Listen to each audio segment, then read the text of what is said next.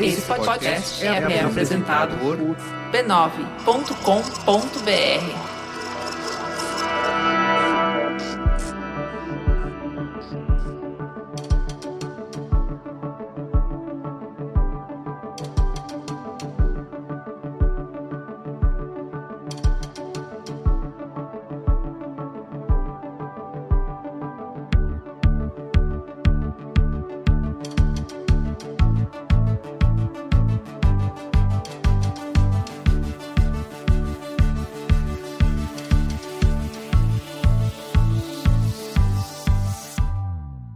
Bem-vindos ao Código Aberto, podcast que traz conversas francas com os profissionais mais influentes do mercado para conhecer suas ideias e o que pensam sobre o futuro da mídia, da tecnologia e da comunicação. Eu sou Carlos Merigo e essa temporada do Código Aberto é um oferecimento de IDEXO, o braço de inovação aberta da TOTUS, a maior empresa de tecnologia da América Latina. São seis episódios que falam sobre transformação digital, inovação corporativa e o potencial de negócios entre grandes empresas e startups. Aqui nesse último programa da temporada, eu conversei com a Carolina Sebsiuk, que é Head de Transformação Digital da Nestlé. A Carol contou aí toda a sua trajetória de carreira, como foi a criação de uma área de inovação dentro da Nestlé, como é inovar em uma empresa tão grande, né, a relação da Nestlé com startups, contou aí também sobre o case Nespresso e muito mais. Vamos ouvir um trechinho? Eu uhum. acho que, na verdade, o que a gente tem de fortaleza em cima disso é uma empresa tradicional, como você mesmo colocou. Uhum. É uma empresa que tem marcas muito fortes. Uhum. É uma empresa que só aqui no Brasil tem uma penetração em 99% dos lares. Então, Caramba. isso traz uma confiança, isso representa que o consumidor tem uma confiança muito grande com as marcas que a gente apresenta. E isso me traz uma responsabilidade ainda maior em inovar, uhum. porque a barra desse consumidor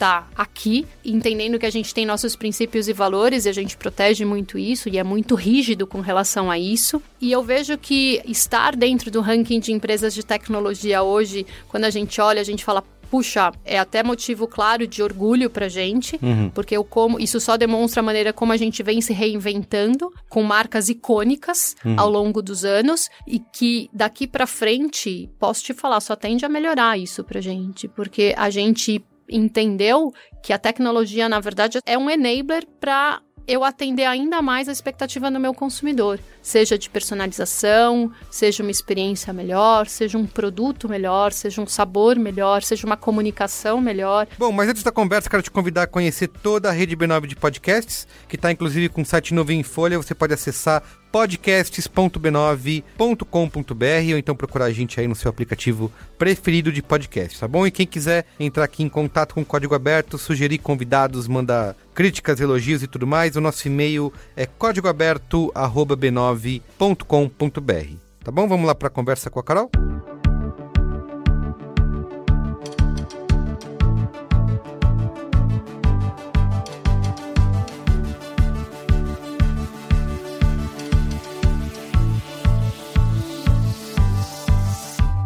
Bom, Carol, obrigado por você estar aqui no nosso estúdio B9, finalizar essa temporada aqui do Código Aberto. Bem-vinda. Obrigada, Amerigo, você pelo convite.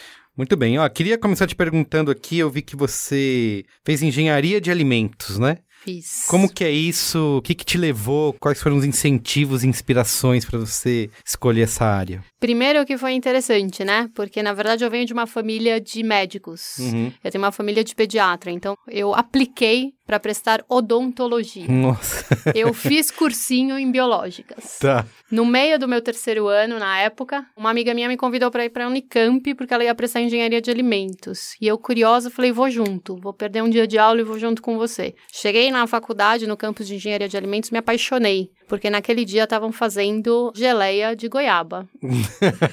e aí eu Muito fiquei bom. apaixonada pelas autoclaves. Eu achei fantástico né? Do momento que a gente colhe a fruta até a hora da gente colocar e envasar a fruta e geleia, enfim, estava na sua máxima essência, era puro, é o que a gente chama de clean label, efetivamente, uhum. naquele momento. Depois eu fui visitar alguns laboratórios, voltei para São Paulo e falei, mãe, eu vou prestar engenharia de alimentos. Caramba. Minha mãe falou, não entendo, o que que faz engenharia de alimentos? Eu falei, mãe, eu só sei que tem um laboratório fantástico, que a gente realmente entende os alimentos na sua química pura, e tem uns laboratórios muito incríveis. Uhum. E aí, então, eu fui buscar que faculdades existiam aqui em São Paulo. Eu, na época, tinha 16 anos quando eu prestei faculdade. Então, um dos pontos que meu pai não abria mão é que eu estudasse em São Paulo. Tá. E aí, eu fui entender quais eram as faculdades. Acabei prestando odonto, engenharia de alimentos e acabei passando em engenharia de alimentos. Muito bom. Então foi uma coisa que você já tomou, uma decisão que você já tomou já mais tarde, assim, né? Você queria, provavelmente estava caminhando para a carreira de medicina, era isso? Eu estava caminhando para uma carreira de odonto, De odonto, mesmo, tá. de odonto, né? Uma carreira de biológicas Uhum. numa família 100% que trabalha Uhum. com pediatria. Mas aí essa visão da geleia. essa mudou tudo. visão, essa visão de engenharia de alimentos se juntou também essa visão da geleia, vamos dizer assim, com uma visão que eu sempre fui uma pessoa super curiosa, uma criança que adorava fazer compras, Uhum. que adorava mexer em embalagem, que adorava comer comida diferente, que adorava entender o que estava por trás de uma embalagem. Acho que juntou essas duas coisas e realmente eu me encontrei na faculdade, apesar dos Legal. dois anos serem básicos, né, na Uhum. época quando eu fiz, mas eu me encontrei na faculdade. Tá. E aí você, da engenharia de alimentos, acabou seguindo uma carreira pro marketing, né? Uhum. Como que você chegou até aí? Como que foi essa mudança? Bom, dentro da faculdade, eu acabei fazendo dois estágios. Eu fiz o estágio dentro de produção mesmo, de uma fábrica de biscoito de polvilho aqui de São Paulo, Uhum. e fiz estágio dentro de uma empresa de corantes Uhum. na área de laboratório. Então, eu- depois desse meu estágio, eu tinha certeza que não era nenhuma dessas duas áreas que eu queria seguir. Tá. E aí começou aquela, né, todo mundo tá final de faculdade e a gente começa a prestar programa de trainee. E eu acabei prestando o programa de trainee em empresas de alimento aqui em São Paulo. E eu acabei ficando em dois processos, um para produção e um para marketing Tá. de uma grande empresa aqui em São Paulo e chegou um momento que eu tive que escolher. Então, produção para mim foi fácil, eu sabia que eu não queria, Uhum. porque eu já tinha vivido produção e eu Sim. falei, cara, eu sou apaixonada por embalagem. Uhum. Eu adoro experimentar coisa diferente. Eu adoro entender como é que é feito o produto. Vou para marketing. Uhum. E desde então estou em marketing, Então verdade. você continuou na, na área de alimentos, né? Sim. Desde então, desde o começo da sua carreira, mas com um foco diferente aí, né? Eu tenho que te falar que eu dei uma escorregada, Hum. se é que dá pra dizer escorregada. Numa fase da minha vida curta, eu acabei indo pra indústria farmacêutica. Ah, tá. E aí eu entendi que na indústria farmacêutica eu falei: não, não, não, não, não. Não é e voltou. Pushback, vamos voltar. Talvez um pouco pela própria influência da minha família. Uhum. Ah, mas eu dei um pushback e falei, quero voltar para a indústria Fez de um alimentos. teste antes Fiz pra um será que é isso? teste ácido, fiz um MVP, como dizem por aí. Sim, sim. Eu provei, fiz uma POC, provei e falei, não, voltamos para a indústria de alimentos. E tô na indústria de alimentos até então. Legal. E você são que quase 13 anos já na Nestlé, certo? Uhum. Como que essa mais de uma década aí transformou você, né, como profissional? Quais, sei lá, as surpresas e os desafios que você encontrou pelo caminho, inclusive tendo mudado, né, de foco aí no meio da carreira? Na verdade é impressionante, nem parece que faz tanto tempo já que eu tô dentro da empresa, né? Como uma boa engenharia de alimentos, quando a gente entra na faculdade, a gente começa a fazer o ranking das empresas, né? Porque engenheiro começa a fazer ranking Sim, lógico. das empresas que a gente entende que, né, que tem relação ou que são grandes empresas de alimentos. E a Nestlé sempre teve no top one, Uhum. né? Então, eu saí da engenharia de alimentos, falei, um dia eu vou trabalhar na Nestlé e vou trabalhar com chocolates. Porque eu também sou Que- chocolatra. Isso, quem nunca, né? Quem nunca? Quem nunca? e aí, quando eu entrei no processo de seleção, foi incrível, porque me chamaram para uma vaga em chocolates na Nestlé. Olha só, que é, legal. cuidando de caixa de especialidade, tabletes, Uhum. é, o chocolate do padre. Nossa, é, famoso o chocolate famoso- do padre. é. Enfim, aí eu falei, claro, por que não? A minha avó falava isso pra mim, vai, vai na- no mercado ali comprar uma caixinha de chocolate do padre. E era assim, só olhava o O desenho. né? desenho é muito icônico, É, né? é, São- é. é um ícone mesmo lá dentro e fora. E aí eu falei, claro, vou trabalhar na Nestlé com chocolates. Então Uhum. eu fui com um sorriso daqui até aqui e continuo até então. Então eu entrei na Nestlé trabalhando em chocolates como gerente de produto. Uhum. Depois disso, eu fui convidada para ir para a Suíça. Passei sete meses na Suíça trabalhando em chocolates também. Podia comer chocolate à vontade ou não? Digo para você que toda terça-feira É. a gente precisava, quer dizer, um grupo precisava provar todos os chocolates que são Lógico. lançados uh, trabalho, no né? mundo. É trabalho. Né? Trabalho. Né? E aí a gente experimentava os chocolates.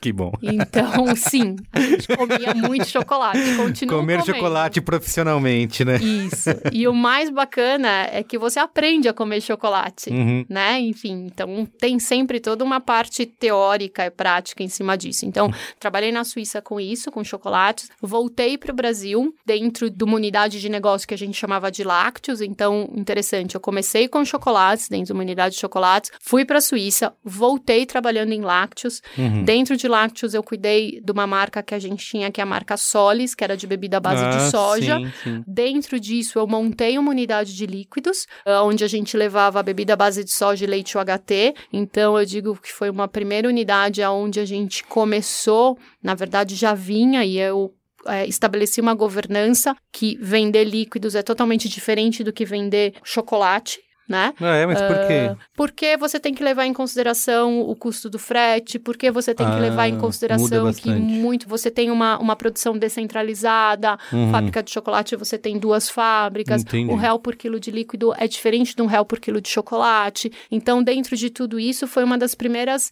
apostas que a gente fez, inclusive, de como é que a gente pensa diferente um modelo de negócio dentro de uma empresa como a Nestlé. Então, uhum. eu montei essa área de líquidos, depois disso me convidaram para eu montar pela terceira vez uma área de inovação dentro da Nestlé. E aí, quando me convidaram, eu até perguntei, puxa, mas por que que agora vai dar certo?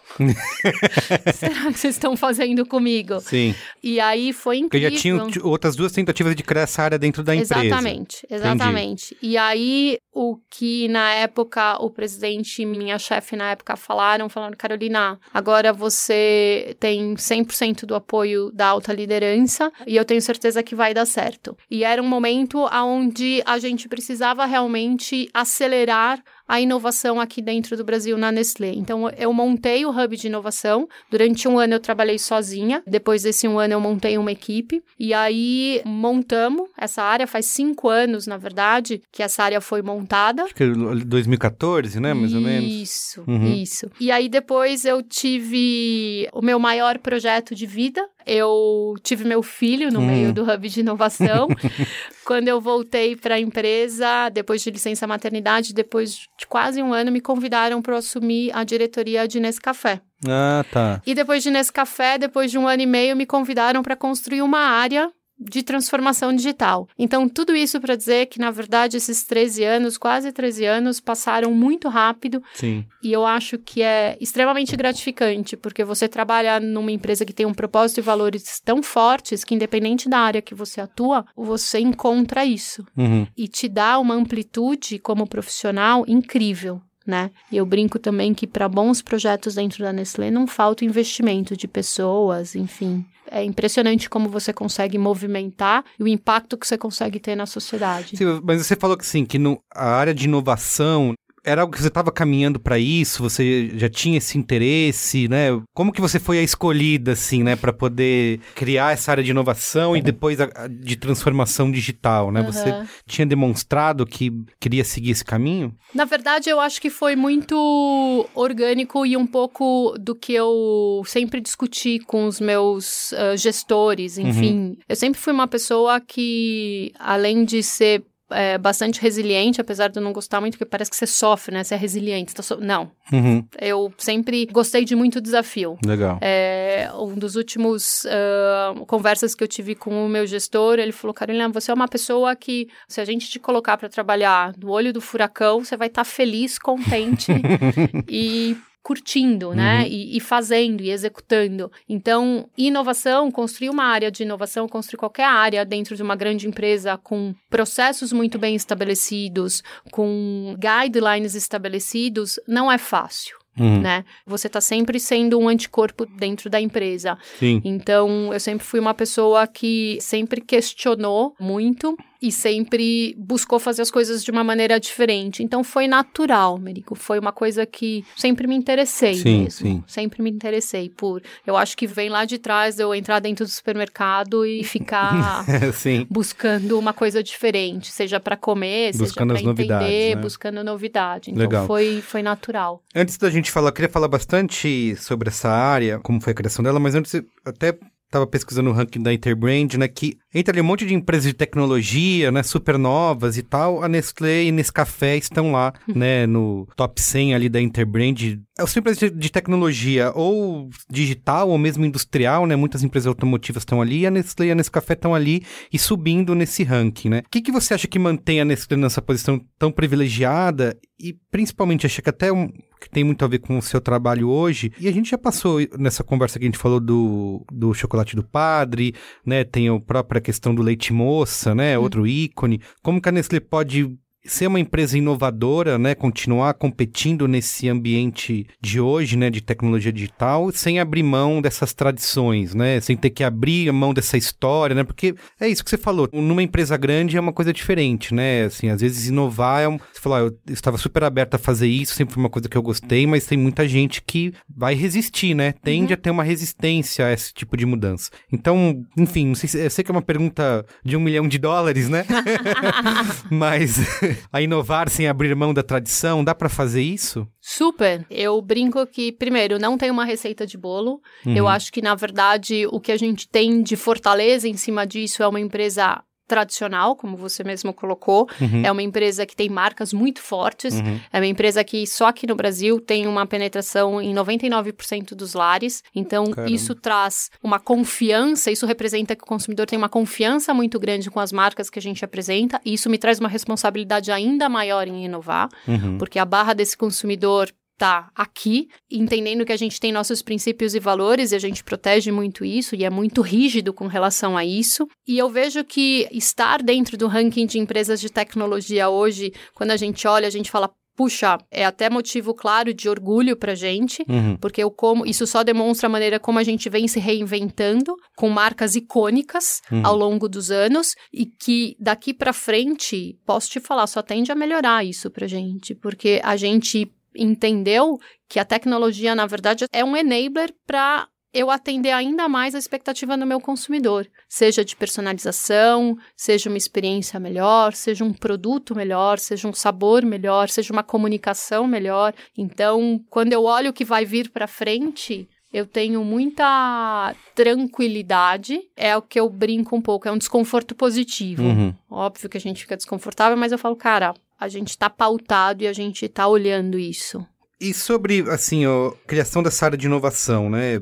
Queria que você contasse um pouco como que foi esse processo, porque você pensar, a gente, você acabou de citar isso, né? Essas empresas que estão nesse ranking são empresas novas, né? Já começaram dentro de uma outra cultura, né? De uma cultura de startup, e aí as empresas tradicionais tentando entender esse modelo e aplicar isso nessa estrutura já gigante, presente no mundo todo. Enfim, como que funcionou isso, né? Você teve uma resistência, teve uma abertura maior da. Quais foram os desafios que você encontrou para implementar essa transformação digital? A gente estava até falando aqui antes de começar a gravação que uma área como essa, o destino dela é um dia ela estar dentro de toda a empresa, né? Como se fosse energia elétrica, né? uhum. né? Você não tem uma uhum. área específica para isso dentro da empresa. Mas a gente sabe que é um, ainda é um caminho longo até que isso aconteça, né? Uhum. Enfim, queria que você contasse um pouquinho essa experiência. Eu acho que a área de transformação digital, a gente, enfim, eu tenho na minha cabeça que não começou do dia para noite, né? Eu uhum. acho que a gente vem dentro dentro de uma jornada de inovação dentro da Nestlé, como a gente estava comentando, e que lá atrás, e eu acho que eu tive uma feliz colaboração e uma mentoria muito grande de me deixar entender o que estava acontecendo lá fora. Então eu lembro que quando a gente começou, quando me falaram, Carol, você vai tomar conta, você vai montar uma área de inovação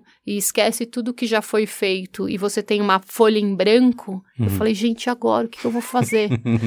meu primeiro intuito, né, minha primeira ação foi, primeiro, entender o que estava sendo feito fora da Nestlé. Tá. E eu lembro que eu falei com uma pessoa que é muito querida, que é a Paula da Box. Ela falou: Carol, você tem que ir pro Salto by Southwest. Uhum. E ela me ejetou literalmente pro Salto by Southwest.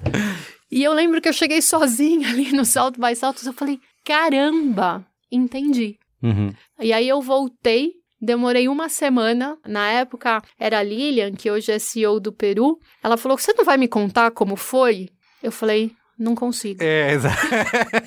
eu não sei Eu por não onde consigo. começar. Lilian, me dá mais aí uns dias, cara, porque eu não sei. E aí eu voltei à aérea Uhum. e eu falei, ok, eu tenho tudo isso que tá acontecendo no mundo. Eu tenho tudo isso que a Nestlé acha que tá acontecendo no Uhum. mundo. Eu tenho tudo isso que efetivamente está acontecendo dentro da Nestlé. Uhum. Como é que eu junto tudo isso? Como é que eu vou drivar a inovação daqui para frente? Porque é importante isso, porque o importante da inovação é saber onde você não vai e o porquê que você não vai também, né? E aí, com base nisso, a gente foi criando frameworks aqui dentro da Nestlé, aonde a gente foi entendendo estrategicamente o que, que era o core da empresa, o que, que eu tinha que inovar dentro do core, o que, que eu tinha permissão e o que, que eu deveria inovar fora do meu core, quão longe eu poderia estar dentro desse core, extremamente alinhado com a estratégia da empresa. Isso. né? E se tratando de uma empresa multinacional, eu também tenho que estar me alinhando com a estratégia Total. global. Sim, sim. Então, esse foi o meu primeiro grande impacto numa criação de, de área de inovação. Disso, para a área de transformação digital, a gente entendeu que o que a gente fala é que a gente tem as fundações corretas dentro da Nestlé. E só voltando um passo, a área não chamava transformação digital. Tá. Mais uma vez, depois de um ano e meio sendo da área, eu tinha voltado para a área de negócio em Nescafé. Uhum. O Marcelo, recém-assumido a presidência do Brasil, me chamou e falou: Carol, eu vou te tirar de Nescafé. Eu falei, por quê? Acabei de voltar. Uma marca linda. É uma love brand Uhum. da Nestlé. É incrível o que a gente vai fazer com a marca. Não, não. A gente precisa de uma área. Acho que vai chamar e-business. Você vê aí. Uhum.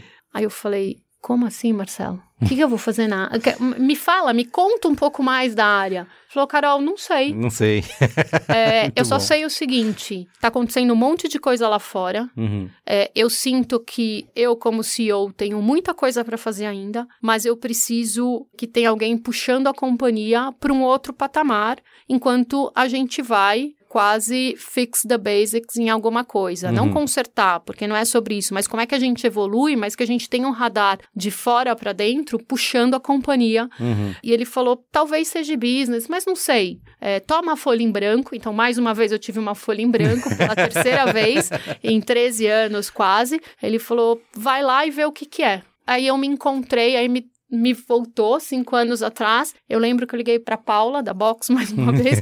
Falei, Paula, então, eu tô com uma área de business. Ela falou, Carol, de novo? Eu falei, pois é. E aí eu comecei a puxar alguns parceiros importantes e que eu confio muito Uhum. E comecei a discutir o que, que é uma área, o que, que a gente precisa. É uma área que a gente precisa, não é uma área? Qual é o escopo dessa área? E a gente foi entendendo, e eu junto com o Marcelo, que não era sobre mais uma área de inovação, e sim, e nem uma área de business, né? E entendendo que no fundo o que a gente precisaria era evoluir o mindset e a cultura da empresa, que Sim. não é sobre transformar, né, a cultura, Total. e sim sobre como é que a gente acompanha o que está acontecendo lá fora. Uhum. Porque o engraçado, Merigo, é que muitas vezes a gente esquece que a gente é o consumidor, né? Então eu brinco que a gente acredita que quando a gente passa com o carro lá na cancela, ou enfim, a pé na. Passa o na- crachá o no- crachá, você na- é uma Nestlé. Sim. Não, eu continuo Você sendo a Carol. consumindo, é. Mas eu continuo consumindo. Então, como é que eu me coloco? Como é que eu tiro essa quase barreira invisível? Porque a maneira como eu consumo, a maneira como eu chamo um táxi hoje é diferente do que eu fazia há um ano atrás. Como é que a Nestlé se insere nisso? Uhum. Então a gente foi entendendo que, primeiro, o nome transformação digital tinha uma aderência muito grande e tinha muito a ver com o que a companhia precisava fazer. A gente entendeu que dentro dessa área eu acabei puxando mais uma vez a área de inovação, então a área de inovação estava numa área de marketing e comunicação, eu acabei puxando Uhum. dei um twist na área, porque era uma área que, cinco anos, via muito sobre produto, Uhum. porque era o que a gente precisava puxar. Sim. A partir do momento que essa área foi inserida dentro de transformação digital, a gente colocou uma lupa muito sobre o que a gente fala que é além de produto, sobre novos modelos de negócio, sobre experiência no ponto de venda, aonde a tecnologia é um enabler só. Sim, sim. É só uma maneira de você acelerar. E é digital porque a gente fala, cara, não tem melhor nome hoje que consiga traduzir velocidade, agilidade, foco, conectividade. Sim, mas uma coisa que você me contando já, que eu acho que é uma postura super desafiadora, inovadora e corajosa, porque eu já vi isso muito acontecer de empresa. Vamos ter uma área de transformação digital e isso é só o nome, né? E aí tem o um modelo pronto, uhum. segue aí. E quando você fala de ter as folhas em branco, né? Isso, até para uma empresa desse tamanho, é uma coisa corajosa de se fazer, né? Ó, a gente precisa criar uma coisa, não tem um caminho definido, você não tem que se encaixar. Vamos pensar o que é. Você mesmo falou assim, ó, será que é uma área? Será que não é uma outra coisa? Uhum. Então, acho que isso de ter essa, ao mesmo tempo que é assustador, né? Você tem uma folha em branco e eu preciso, o que, que eu vou colocar nisso? isso, mas por outro lado você ganha essa flexibilidade de poder discutir mais conceitualmente a coisa mesmo, né? Sim, foi um exercício e foi um exercício inclusive tanto do Marcelo quanto o meu e quanto dos meus próprios colegas na organização foi um exercício, inclusive, de vulnerabilidade, de entender a quanto que a gente deveria avançar, o porquê que a gente deveria avançar, o que, que a área deveria liderar, o que, que, a área deveria orquestrar? A gente teve mudanças de estrutura, então, como eu te falei, a gente tirou uma área de inovação dentro de marketing e comunicação, acabou absorvendo dentro da área de transformação digital. Eu realoquei uma área de vendas digitais que estava em venda e a gente alocou para dentro da área de transformação digital. Eu criei uma área que a gente chama de Data Lab, que é uma área de dados uhum. para conhecer o consumidor a fundo, que envolve desde arquitetura e governança de dados até a maneira como a gente extrai e gera insight. Então, enfim, é, não foi um exercício da Carol com o Marcelo, foi um exercício efetivamente de um grupo, né? E de um compromisso sério entendendo que a Nestlé precisava e precisa avançar dentro dessa agenda. E que é uma área, como você mesmo falou, é uma área que eu lidero algumas ações, né, três pilares, mas existe uma orquestração muito grande. Porque falar de transformação digital e não falar de operações, não falar de cultura Exato, que mexe por... com RH. Você falou de tirar do marketing, né? Que é isso, não é uma capacidade do marketing. Não. Precisa estar. Tá, você consegue fazer essa, digamos, contaminação de toda a empresa com esse pensamento, com essa cultura da transformação digital? Sim, é um trabalho de formiga. Uhum. Eu acho que o que tem me ajudado bastante é o que está acontecendo fora. Sim. Porque as pessoas entendem que não é uma onda, isso veio, tá aí. E quando você começa a conversar e fala assim, dá uma olhadinha como você pede sua pizza hoje em dia. Uhum. o cara fala, puta, é verdade. Uhum. Então, assim, a gente consegue tangibilizar isso. Então, isso tem me ajudado bastante. E com isso, eu digo que a gente tem hoje, basicamente, em todas as áreas corporativas, a gente tem o que a gente chama de champions de transformação digital. Então, eu sei que a gente tem mais de 100 iniciativas mapeadas dentro da organização de transformação digital, em todas as áreas. E eu sei em operações com quem que eu tenho que falar. E o bacana disso é que são pessoas que genuinamente se envolvem com isso gostam, uhum. tem uma atração dentro da área e a gente está criando, inclusive, novas posições. Então, hoje, dentro da área de operações de fábrica, eu tenho uma pessoa que é de transformação digital e que não responde para mim, não faz parte do meu time. Legal. É uma dotted line e ele está inserido dentro Sim. das nossas discussões. Então, uhum. não tem nenhuma discussão de indústria 4.0 que eu não coloque o Ronald, por uhum. exemplo. Lógico. Porque ele é a pessoa que está liderando isso dentro de operações. Então, isso também é muito bacana. Uma das coisas que eu coloquei aqui, que acho que você falou numa apresentação, algumas das características dessa área, né? De ter mentalidade de startup, né? Intraempreendedorismo, quick win, métricas e participar mais do que pautar, né? uhum. né? Você poderia fazer um, um breve é, resumo desses pontos, o que, o que você acha mais importante, né? Tá. Talvez selecionar um que você acha vital de como característica nessa área. Eu gosto muito e aprendi muito sobre Quick Win, né? Uhum. Então talvez não seja só sobre essa área, mas sobre o que eu aprendi tentando montar três áreas na Nestlé. A área precisa de quick wins mesmo, porque é uma área que está se provando, a gente precisa mostrar resultado rápido. Rápido, sim. E para isso, eu também venho com o segundo ponto que eu aprendi é, no começo, trabalhe com quem quer trabalhar com você. Uhum porque não necessariamente talvez o impacto seja maior para a organização, mas numa área que está em formação, é super importante você trabalhar com quem genuinamente acredita que aquela área pode fazer a diferença no todo. Porque você já está lá trabalhando sozinha. Uhum. Você está lá trabalhando feito uma louca para tentar montar uma área. Você está alinhando, alinhavando e criando a estratégia e advogando positivamente para isso. E tem unidades de negócio que realmente precisam da sua ajuda. Sim. Então, cara, abrace, vão e vai junto. Sabe uma coisa que eu tava pensando agora com você contando isso tudo, que muita gente, né, a gente vive muito num discurso atualmente de empreender, né? Uhum. Todo mundo quer empreender, empreendedorismo, nananã, e todo mundo pensa nisso, ah, não, preciso largar tudo, criar minha própria empresa, né? Vou, enfim. E você é um exemplo, claro, de quem está empreendendo dentro da empresa, né? Dentro de uma. Acho que é uma prova de que dá para fazer isso, né? De você conseguir ter essa mentalidade empreendedora, criar novas áreas, novos negócios, enfim, dentro de uma empresa grande, né? Uhum. Enfim, você se sente uma empreendedora? Me sinto uma intraempreendedora. Me sinto eu me sinto lá dentro. E a minha equipe tem muito disso também. Eu acho que é, sim, adoro resolver um problema. adoro. adoro. E é Legal. é super gratificante, porque eu acho que, sabe, no começo de quando eu montei o hub de inovação, a gente acabou, enfim, eu conversei com bastante, uh, até boutiques de inovação, de consultoria, etc. E tinham muito essa questão de, puxa, Carol, né, eu sair para empreender. Bonito que eu vejo de eu estar tá dentro de uma empresa como a Nestlé e a minha equipe é que o intraempreendedorismo dentro de uma companhia como a Nestlé, o impacto para fora é hum, muito grande. Sim. Positivamente, uhum, entendeu? Então, uhum. assim, o que eu consigo acelerar de impacto para fora da empresa, para a sociedade, é super bonito. É super bacana a gente conseguir colocar, por exemplo, um programa que a gente tem lá, que é o Open Inova, uhum. que é onde eu fomento o empreendedorismo dentro da empresa, aonde a gente, nesse segunda edição, a gente soltou um desafio para os próprios colaboradores sobre sustentabilidade. Tá. Cara, é uma gratificação enorme. Você vê que tiveram mais de 40 projetos ali dentro de pessoas genuinamente interessadas em mudar a cadeia de cacau, por uhum, exemplo, uhum. utilizando um resíduo de cacau. E que você sabe que a gente acelerando aquilo ali,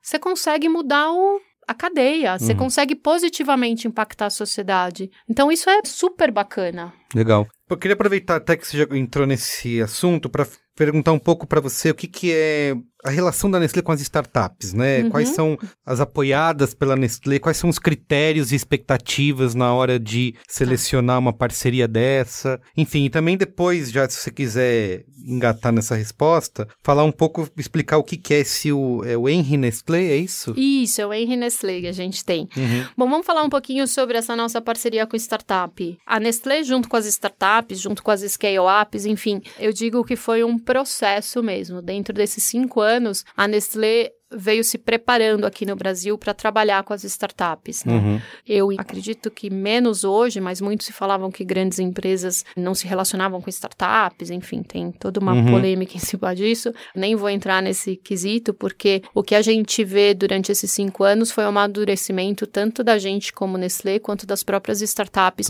para entender qual é a win-win situação aqui, né, de uhum. ganha-ganha uhum. entre as duas partes. Eu acho que há dois anos atrás eu percebo que a Nestlé está num nível de maturidade importante e entendeu como se trabalha como startup e vice-versa. Então, a primeira coisa que a gente foi fazendo foi se aproximar de entidades como Endeavor, Startse, que têm o know-how e conseguem me ajudar a navegar dentro desse ecossistema, uhum. que não é um ecossistema fácil, uhum. né? Existe muita expectativa dos dois lados. Então eu coloco até quando a gente começou essa jornada, eu lembro que a gente foi, tive uma reunião com o pessoal do jurídico, enfim, com o meu CFO, e ele falou: "Não, mas você está querendo comprar quem?" Uhum. Falei, não. não é sobre comprar. Não é né? sobre comprar. Uhum. Na verdade, eu quero me aproximar. E by the way, se eu tiver que comprar alguém, puxa, não é o meu principal driver. Uhum. Eu acho que tem um encantamento sobre, puxa, a startup está trabalhando com a Nestlé, a Nestlé vai comprar. É, uh... tem, existe muito essa confusão mesmo, né? E, e essa expectativa também, né? Ah, então, tô, a gente já está fazendo isso para ser comprado, né? Mas é que tem uma outra, um processo, né, nesse caminho. É, e eu acho assim, é genuíno também isso, sabe? Porque uhum. se eu tivesse do outro lado, eu falo, puxa, vocês vão me comprar ou não É, vão me comprar? é. Mas eu, por isso que eu acho que é interessante. A gente tem bons resultados trabalhando com empresas como a Endeavor. Então, no ano passado, a gente foi patrocinador e a gente acelerou scale-ups de food junto com a Endeavor e foi incrível. Mas para chegar até aí, eu brinco que há cinco anos atrás, quando eu montei o Hub de Inovação, uma das primeiras startups que a gente tentou trabalhar, o jurídico falou, Carol, vamos fazer um contrato, né? E aí veio payments, tudo isso, falou assim, ah, então a gente vai pagar em 90 dias. Eu falei, deixa eu explicar uma coisa para vocês, em 90 dias eu não posso pagar uma startup, Uhum. porque muitas vezes em 90 dias o fluxo de caixa dela, ela vai precisar ser paga antes, É. porque ela não tem, talvez ela quebre, enfim. Total. Então, há cinco anos, quando eu falo para você que a gente vem se preparando, é sobre isso. A gente tem que preparar as áreas também corporativas e que me dão suporte, que trabalhar com uma startup ou uma scale-up não é a mesma coisa que trabalhar com grandes fornecedores que a Nestlé está acostumada. Uhum. E como que a gente foi moldando isso positivamente para os dois lados. Então, até chegar num momento que eu tinha uma pessoa de pagamentos, eu tinha uma pessoa de supply sentada do lado da minha equipe, entendendo como a área funcionava. Porque a gente usa startup hoje desde a construção de uma parreira com inteligência, com IoT, até hoje o jurídico usa uma startup para fazer um chatbot, que para mim foi o auge. Quer dizer, o jurídico está usando uma startup para fazer um chatbot. Enfim, então é uma evolução. Eu acho que a gente vem numa jornada extremamente positiva. No ano passado, como eu comentei, a gente acelerou junto com a Endeavor algumas empresas, algumas scale-ups. A gente tem resultados positivos, né? Então, o que, que são resultados positivos? A gente provocou desde mentorias reversas entre os meus executivos e as scale-ups. Uhum. A gente tem duas eh, scale-ups que vendem produto dentro do meu empório, Nestlé, que a princípio só poderia ser vendido produtos da Nestlé. Hum. Então, elas, a gente abriu a porta. Então, a gente tem desde Roots to Go e mais Mu sendo comercializados dentro do meu empório. A gente tem uma parceria importante também com o Supermercado Now, que foi uma das scale-ups também aceleradas pela Endeavor, que faz toda a parte de entrega do meu empório. Nestlé. E esse ano a gente renovou a parceria, a gente está junto com a Endeavor mais uma vez, acelerando scale-ups de tech, de tecnologia. Sim, são as food techs ou não? Não, o ano passado a gente poderia dizer que elas ah, foram as de food tech. Esse Uhum. ano são empresas de tecnologia. Ah, sim. Então a gente abriu um pouco o escopo e estamos trabalhando com eles agora. E agora esse mês, mês que vem, na verdade, a gente recebe as empresas dentro da Nestlé, Uhum. aonde também a gente vai fazer desde matchmaking até, enfim, vamos dar mentoria Legal. também.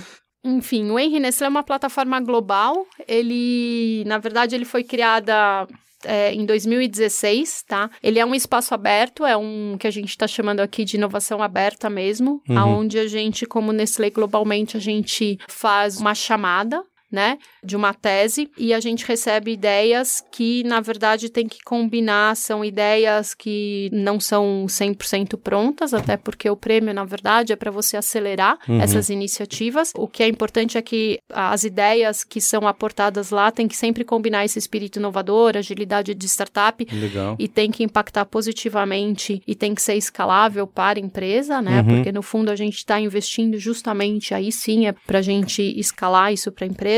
A gente já lançou globalmente mais de 14 desafios. Então não é uma iniciativa brasileira, Não. né? Tá no mundo todo. Não, não foi uma iniciativa brasileira, ela está no mundo todo. O ano passado, na verdade, a gente, pela primeira vez, a gente abraçou essa iniciativa aqui Ah, no Brasil, sim. muito relacionado com a questão do uso de canudos. Uhum. porque é uma pauta importante para a Nestlé e é uma pauta importante onde Nescau é o protagonista dentro da Nestlé, né? A gente teve há, há pouco tempo aí uma parceria também é, relevante com o projeto Tamar, Uhum. então a gente Porque colocou- todas as caixinhas vêm com um canudinho E- colado lá, né? Isso, e a gente, inclusive, como parceria com o Projeto Tamar, a gente lançou Nescau sem canudo, com canudo de papel, enfim. E aí a gente lançou esse desafio aqui no Brasil, justamente porque a gente entende que é uma plataforma importante. E o bacana foi que a gente recebeu, como eu falei, é uma iniciativa global. Uhum. Então, quando a gente submeteu esse projeto, a gente recebeu, inclusive, projetos da Rússia. Sim, tá concorrendo com o mundo inteiro, né? Tá concorrendo com o mundo inteiro. Uhum. Então, foi um aprendizado dos dois lados,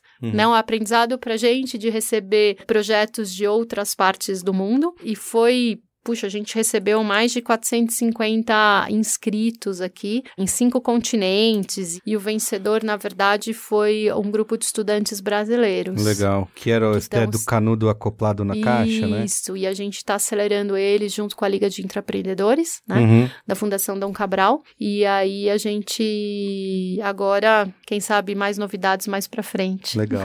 Muito bom. Então, Henry Nestlé, né? Quem quiser pesquisar para conhecer mais nas próximas iniciativas. Carol, você falou que tem uma notícia. A gente está falando sobre startups aqui, você falou que tem uma notícia em primeira mão para os nossos ouvintes aqui do Código Aberto. Conta aí. Isso. A gente vai lançar hoje um programa que chama Nestlé Beyond Food, que é onde a gente foi chamada pela unidade de Nestlé Health Science, uhum. aonde a gente, junto com a Startse, a gente vai identificar e acelerar três startups entre 2019 e 2020. A gente vai fazer uma seleção de três meses uhum. de desafios que vão desde a área de marketing até inteligência de mercado e outras áreas. E aí a ideia aqui é que a gente cocrie junto com essas startups e acelere soluções que vão atender esses nossos consumidores dentro da plataforma de Nestlé Health Science, que, tá, que mexe com Nutrem, que mexe com nutrição parenteral e enteral, é incrível essa. Isso é um programa como que funciona? É aberto? As startups ou vocês já têm uma seleção? Como é que funciona para participar? Não, a gente está então soltando uma página, uma uhum. web, aonde as startups vão poder se cadastrar Legal. E aí, através disso, a Startse junto com a gente vai nos ajudar na seleção. Entendi. E aí, lá dentro vão ter todos os critérios de seleção, como vai funcionar tudo isso. Qual que é o nome? Nestlé Beyond Food. Nestlé Beyond Food.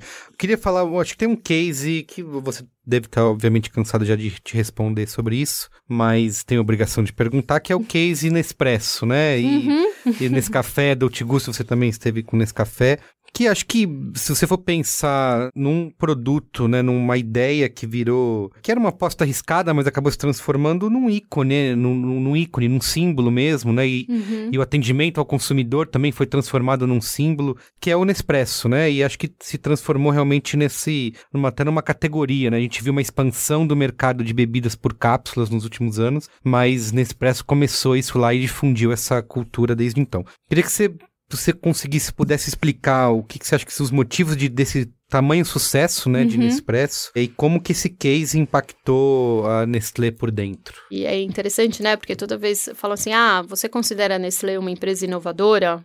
Aí a gente sempre fala, puxa, o que, que você acha de Nespresso? É, exatamente. é, uh, enfim. Enfim, é só, só ideia. Tô... É, o que, que você acha de leite moça? Uhum. O que, que você acha de farinha láctea? Uhum. Enfim, ele é o case de inovação, realmente, um dos cases de inovação, né, uhum. da Nestlé. Resumidamente, para mim, o porquê que Nespresso foi um sucesso e é um sucesso da Nestlé? Porque desde o começo teve um apoio incondicional do top management, eu acho que ele foi operado apartado do modus operandi da Nestlé. Uhum. E para mim esse é o, o case. Uhum. E teve muito. Talvez é, eu sou juiz de tira-teima, né? Agora, uhum. uh, olhando para trás, é um pouco. Talvez eles souberam muito bem estabelecer expectativas e atender essas expectativas. Então, hoje, olhando Nespresso, é, é para mim, são essas três coisas. O que Nespresso mudou? Para mim, ele mudou um ritual de consumo de café. Uhum. Né? Ele mudou realmente aquilo que a gente chama de inovação disruptiva mesmo. Ele realmente mudou a maneira como o brasileiro ou fora do Brasil se consome café. E aí, já linkando com outra pergunta que você me fez, e é por conta de Nespresso que hoje a gente tem nesse café Dolce Gusto. Ouso uhum. a dizer isso. Ninguém me disse, mas é, eu ouso a dizer. Porque eu imagino que positivamente, né, se transforma num, num fantasma, digamos assim, ó, tá lá, ó, Nespresso tá ali. O que, que vocês estão fazendo para ser alguma coisa parecida com isso, né? Imagino que em outros setores e outras áreas da companhia isso acaba impactando de todo mundo tentar alcançar alguma coisa nesse sentido, né? É, eu acho que mais do que, me digo, mais do que um fantasma, na verdade,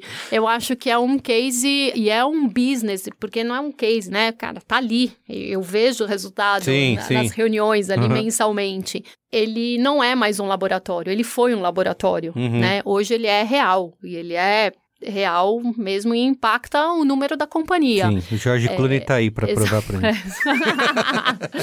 Eu acho que Nespresso tá aí sempre para mostrar pra gente como uma grande companhia consegue reinventar uhum. sem fugir do seu core completamente, entendeu? Porque uhum. a gente sempre produziu café. Sim. Antes de Nespresso. Sim. Então, assim, como que eu consigo colocar num outro nível, atendendo e superando a expectativa do consumidor com relação ao consumo de café. E aí, para isso, tem Nescafé Dolce Gusto, Sim. né? Enquanto Nespresso é muito sobre café, expertise de café, Nescafé Dolce Gusto é muito sobre a questão de uma plataforma multibebidas, uhum. né? E aí sim, muito dos aprendizados que a gente teve com Nespresso se espelharam para Nescafé Dolce Gusto. Não é menos que hoje nesse Café Dolce Gusto também tem um e-commerce muito forte, né, e representa muito para o business de Nescafé Dolce Gusto. E eu digo que, na verdade, uh, os meus colegas de Nespresso podem não ficar muito contentes comigo, mas a gente tem um case de muito sucesso em Nescafé Dolce Gusto, que é a questão de personalização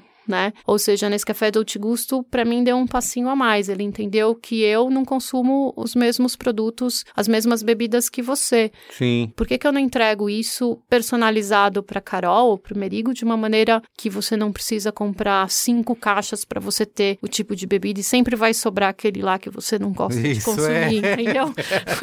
é verdade. sempre vai sobrar. Você vai ter sempre. que comprar sempre o café ao o expresso intenso, enfim, o, o Nescau e aí você vai falar, puxa, mas eu não queria tudo isso, né? Eu só consumo três capsulinhas de Nescau e não, uhum. sei lá, 5, 10. Sim. E aí a gente entendeu e fez todo um, um modelo de negócio diferente para Nescafé Dolce Gusto. Sim. Que é o Nescafé Dolce Gusto do seu jeito. E aí o bacana, contando um pouquinho, você não me perguntou, mas.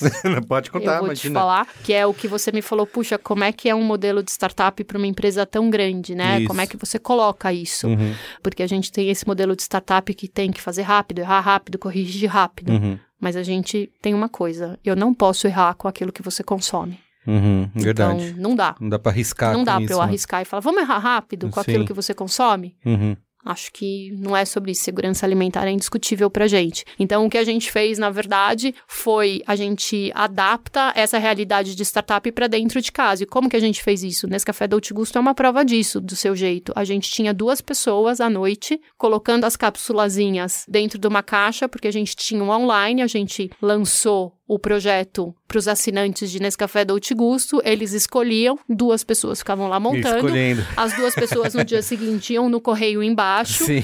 despachavam é. e recebiam. Fizemos uma prova de conceito, construímos o business case, a gente achou uma universidade e fizemos uma parceria com o pessoal do Sul. Eles desenvolveram a máquina ponta a ponta, então foi a primeira máquina desenvolvida 100% brasileira. E hoje a gente tem uma máquina dentro do nosso centro de distribuição de Nespresso. Ah, então... sim. Começaram fazendo um beta teste lá com as pessoas, vezes selecionando e botando no correio. Exatamente. E, e Hoje acabou... a gente tem, na verdade, essa máquina operando, que é a máquina de Nescafé Dolce Gusto de personalização, e onde você entra dentro do site, você escolhe as suas bebidas principais e você recebe na sua casa uma caixa personalizada com seu nomezinho, que essa é a sua caixa. Uhum. Então você não tem mais problema de... De sobrar. de sobrar. o pessoal da caixa de bombom lá de especialidades podia fazer um uma ideia dessa. Já estamos fazendo. Ah, é? Na Porque tem, sempre tem aquelas brincadeiras Sim. que eu vejo Twitter, Facebook. Pessoal, ah, comeram todas os bombons, só sobraram esses daqui. Então, a gente fez. E aí eu acho que o bonito disso é, puxa, a gente estava falando de Nespresso. Nespresso veio com uma mudança de ritual de café importante. Uhum. O como que Nescafé Dolce Gusto abraçou isso e, na verdade, criou um outro segmento de multibebidas. Nescafé Dolce Gusto, então, ele vai com um business de personalização. A gente entendeu entendeu que isso era um desejo do consumidor e aí a gente ouviu que chocolates também tinha isso.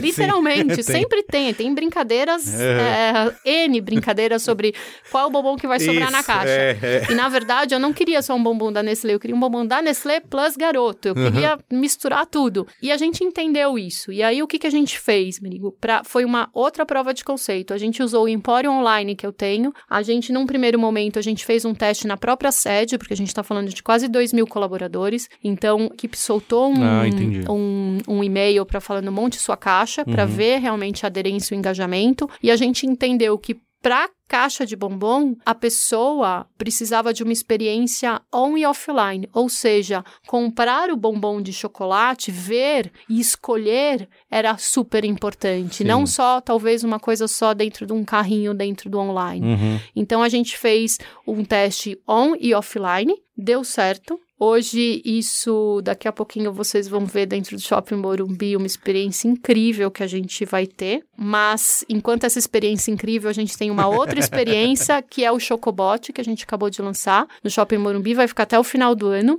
a princípio, aonde a gente tem um braço, um robô, e você faz toda a escolha dos seus bombons, garoto e Nestlé. Uhum. Você escolhe sua caixa, o robô monta a caixa, não tem interação humana. Ele coloca os bombons, monta a caixa, escreve o seu recado para quem você quer dar, se é para você, enfim. E é visível esse processo? Super, de... ah, super visível. Você consegue ver sem, assim, o robô dá até tchauzinho o braço mecânico te dá até tchauzinho. Enfim, tudo isso foi possível por esse caminho que a gente vem, então, entendendo e eu acho que é isso que é bacana de você trabalhar numa empresa que te dá essa oportunidade, né? Porque, puxa, você tem Nespresso, você tem Nescafé Dolce Gusto, você tem caixa de especialidade, né? Você tem chocolates, então como é que você conecta? Você tem a nossa experiência, isso também foi possível porque eu tenho uma equipe técnica que trabalha em operações fantásticas, a gente já utiliza esses robôs que são utilizados dentro do Nescafé Dolce Gusto para fazer a personalização, né, no CD. Uhum. Então a uhum. gente pegou esse braço de robô, a gente adaptou para o consumidor, enfim, então como é que a gente faz toda essa coordenação e essa orquestração. Incrível. Quero ver esse robô aí funcionando. Veja, me fala depois o que você tá achou. Vou testar. Ó, eu tenho um monte de coisa aqui, mas ficaria a tarde inteira conversando com você, mas ainda quero fazer algumas perguntas aqui que a gente sempre faz nessa série. Mas eu vi você falando sobre, por exemplo, o almoço com desconhecidos, né? Uhum. Que você diz que uma vez por semana você escolhe alguém que você não conhece. Como é que funciona isso daí? Cara, tá ficando difícil esse uma vez por semana. Ah, é? Tá ficando difícil agora. não, tem uma coisa que veio de cinco anos atrás, quando eu realmente montei o hub de inovação. Eu acho que as informações estão fora do escritório. Então, esse contato com as pessoas que estão, é, enfim, uma pessoa, você fala assim, puxa, tem uma pessoa que é referência em indústria 4.0. Vamos conversar com essa pessoa, né? Não tem nada a ver, de repente, aquilo que obviamente seria algo que é ligado a você, mas. Cara, mesmo aqui antes da gente gravar, a gente estava conversando quantas ideias não surgiram. Sim, sim, sim. Então eu acho que é sobre conexão mesmo. E eu entendi isso. Sendo uma pessoa engenheira, na verdade, eu, meus amigos falam que eu nem mais nem sou mais engenheira, até esquecem, né?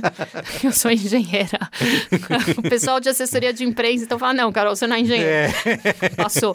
Mas eu acho que existe uma coisa que é você realmente você entender e trabalhar nessa vulnerabilidade. Eu não preciso entender de tudo, né? E isso para mim foi fantástico quando o Marcelo, enfim, me convidou para montar essa área. Eu falei: "Marcelo, por que eu, cara? Porque eu não entendo". Uhum. Né? Eu, o máximo que eu consigo fazer é, sei lá, escolher o filme, né, na Netflix, Sim, né, pedir um comida, né? enfim. Ele falou: "Não, tá tudo bem, você não precisa entender tudo. Você precisa ter gente boa perto de você que faz as coisas acontecerem. Uhum. Enfim, é como você lidera e como você orquestra tudo isso. Então, é sobre isso. Eu preciso de gente que entenda, eu preciso de gente que me mostre. Claro que aí a gente vai modelando, mas para mim esses almoços e esses cafés são super importantes. É, infelizmente eu não tenho conseguido fazer uma vez por semana, mas uma vez por mês agora tá. Legal. Um bom hábito. É, o que, que, você faz quando você não está pensando em inovação?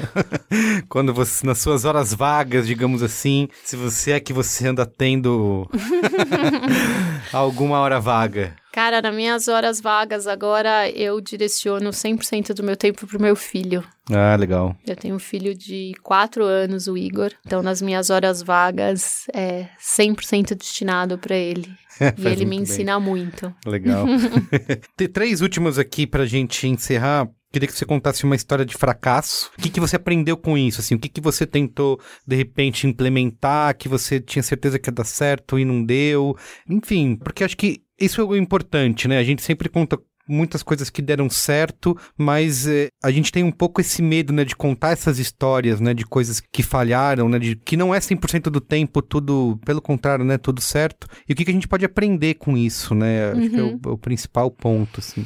Tem uma história agora. Na semana passada a gente estava numa reunião, enfim, eu falo e levo muito a sério isso, porque inovação é sobre processo, né? E as pessoas podem, enfim, tem gente que fala, ah, Carol, inovação, se é uma pessoa, as pessoas já esperam que eu seja, isso, né? Isso, é que nem a comediante, a né? né? É, é. Isso. Alguém fala que você é comediante, acho que você vai ser engraçado é, sempre tanto tempo. Assim, Isso é inovação, então aí, dá uma ideia aí. Né? É, enfim, é, já tem um peso, né? Uhum. Eu sou uma pessoa extremamente responsável, eu falo, puxa, né? será que eu vou ter que ter uma ideia aqui agora? É isso. É, né? É, enfim.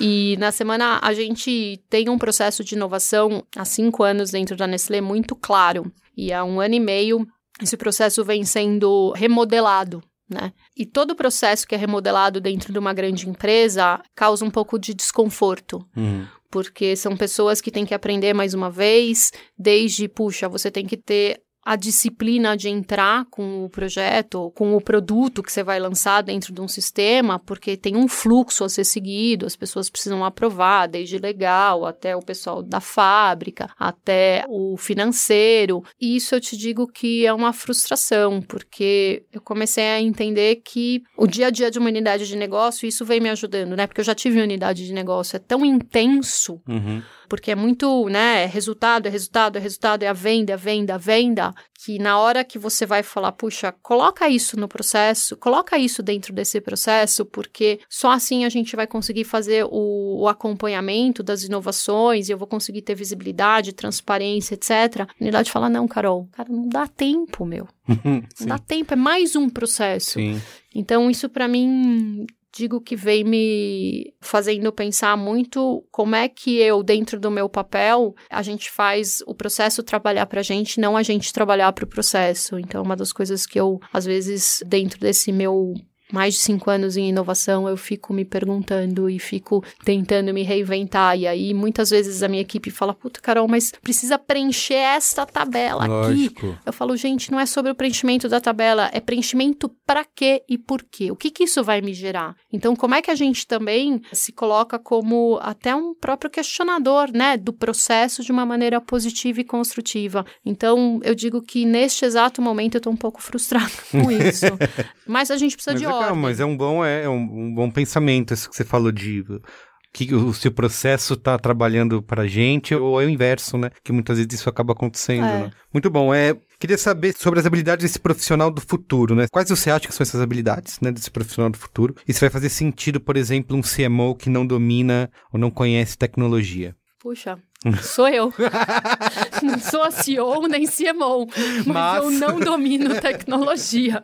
Essa é uma pergunta que, inclusive, eu até, meu chefe até me, me fez o push. O Marcelo falou: você não precisa. O que que eu acho que a gente pode começar a se perguntar o que, que é dominar a tecnologia, sim. né? Porque, enfim, sim, dentro da posição que eu tô, eu tenho reuniões bem pesadas e bem pesadas no sentido muito novas para mim, né? E aí tudo que é novo para mim eu tenho que aprender e aí você teu nível de energia despendida é maior, não é Sim. é uma coisa que vai num ritmo mais natural. Acredito que a gente tenha que entender mas eu acho que a gente precisa também se pautar com pessoas que consigam navegar nesse mundo e consigam nos ensinar. Acredito muito num balanço entre hard e soft skills. Então, eu não sou a pessoa e tenho certeza que o Marcelo também como CEO não é a pessoa que mais entende de tecnologia, uhum. mas a gente tem pessoas que entendem, uhum. né? Então, como é que eu faço esse balanço entre não entender e entender e qual é esse meio termo para o que a companhia precisa?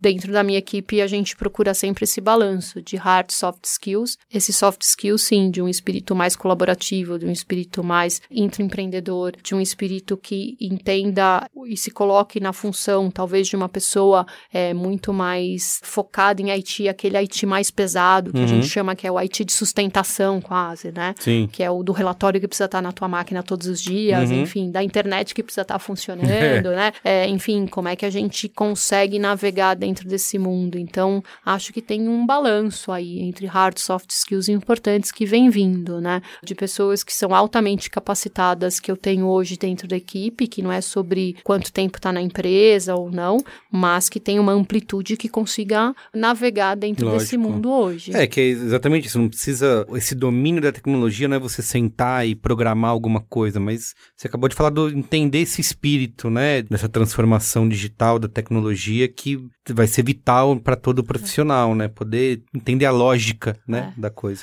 Acho que tem um ponto que é sempre manter uma escutativa também. Então, hoje eu tenho no meu time desenvolvedor, eu tenho pessoas especializadas em UX, pessoas especializadas em metodologia agile, tudo isso, e eu faço um exercício genuíno, né? Uhum. Então, cada vez que eu entro dentro de uma reunião para falar sobre arquitetura, na parte de data de tecnologia, eu até brinco, por favor, me expliquem como, assim, desenhem. Uhum. Porque eu não, não entendo. E tem um glossário. Sim.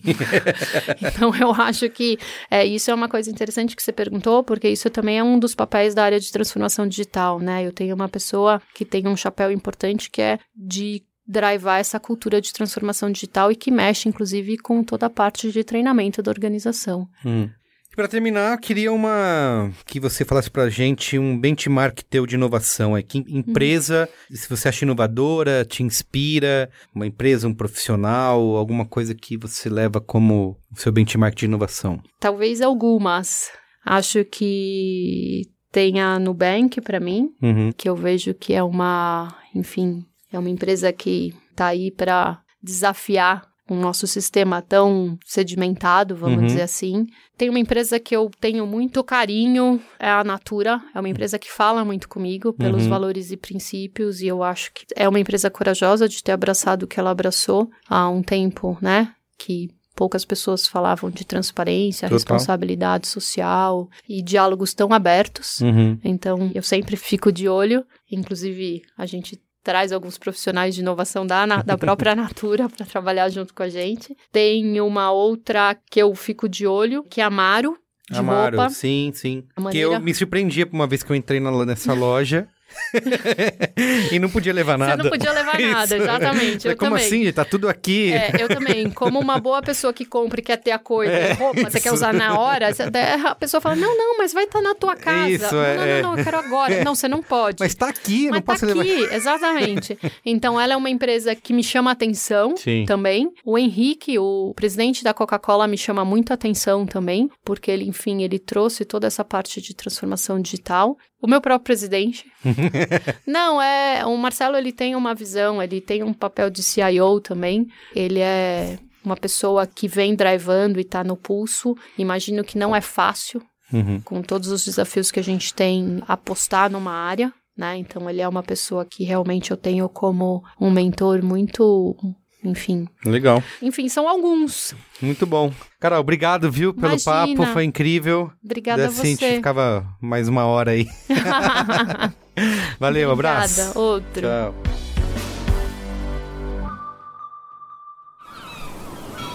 Este podcast foi editado pela Maremoto.